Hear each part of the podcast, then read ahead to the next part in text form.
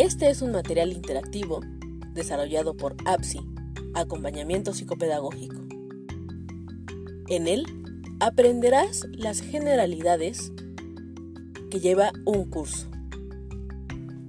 Te saluda María Elena Dávila Mejía.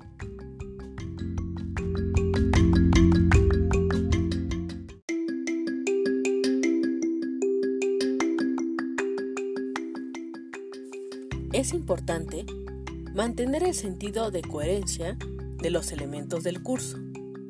Es necesario tener una visión integrada del curso como parte de una estructura mayor, que es el plan de estudios. Se recomienda utilizar un lenguaje accesible a los estudiantes. Permite brindar al lector una descripción general.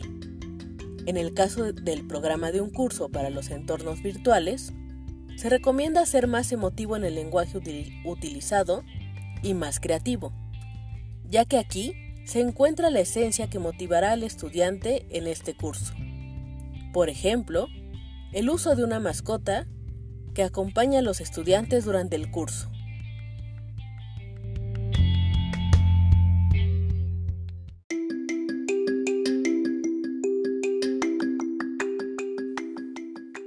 Mencionaré seis aspectos importantes en la descripción general del curso.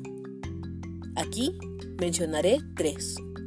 El primero, seleccionar un pensamiento o frase célebre para la reflexión que sirva de guía durante el curso. No es obligatorio, pero resulta útil para despertar el espíritu reflexivo.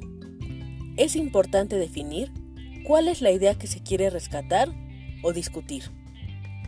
Por ejemplo, la frase de Aristóteles. Lo que tenemos que aprender, lo aprendemos haciendo. 2. Descripción del curso. ¿Qué y para qué? Se explica brevemente en este apartado el tema central del curso, su importancia formativa dentro de la carrera o del estudio y su relación con otros cursos dentro del plan de estudios. 3.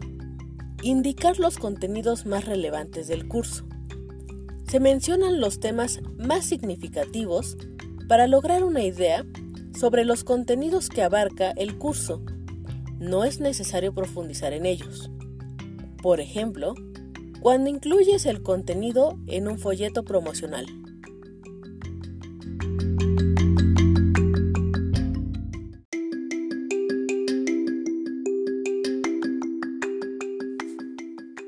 El cuarto aspecto importante se refiere a indicar destrezas y habilidades que el curso pretende desarrollar, en concordancia o coherentemente con el perfil académico profesional de, la carrera o del nivel educativo, los objetivos generales y específicos del curso, los contenidos, la metodología y estrategias de aprendizaje planificadas se deben indicar Debe indicar también las destrezas, las habilidades, los conocimientos, los valores, las actitudes que se pretende formar y desarrollar en el curso. Posteriormente, este punto nos va a ayudar mucho en la formulación de los objetivos y descripción de la evaluación. Quinto, expresar la relación del curso con otros cursos dentro del programa.